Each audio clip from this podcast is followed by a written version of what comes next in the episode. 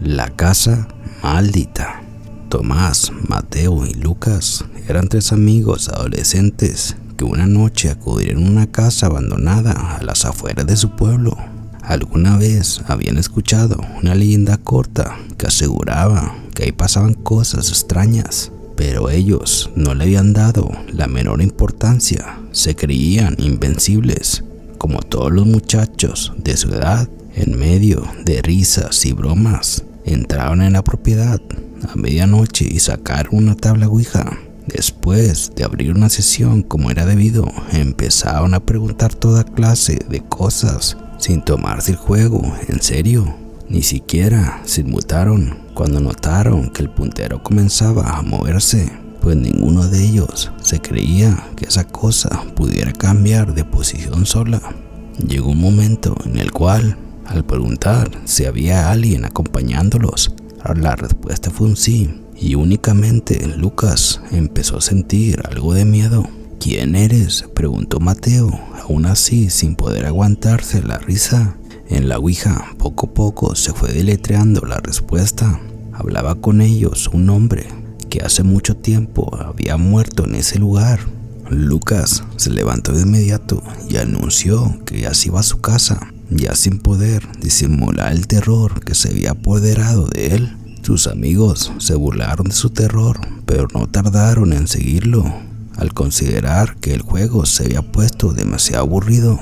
A la noche siguiente, sin embargo, volvieron a acudir los tres para volver a usar la Ouija. Lucas se veía extraño y sin muchas ganas de seguir con aquello. Lo primero que hicieron fue preguntar si el hombre aún se encontraba ahí y él no tardó en responderles que así era. El ambiente se había puesto sumamente tétrico y conforme pasaban las horas, las preguntas fueron subiendo de intensidad. En ese momento Tomás lanzó el cuestionamiento fatal. ¿Cómo fue que moriste? El espíritu del hombre se dio la tarea de deletrear nuevamente la contestación. Le dijo, sido asesinado cruelmente por mi propio padre entre aquellas mismas paredes. Nunca habían logrado atraparlo, pues se había dado a la fuga inmediatamente después de cometer el crimen. Ahora él no podía descansar en paz. Lo más importante era que la casa estaba maldita y ellos estaban en peligro. Para este punto los tres jóvenes se encontraban sumamente asustados.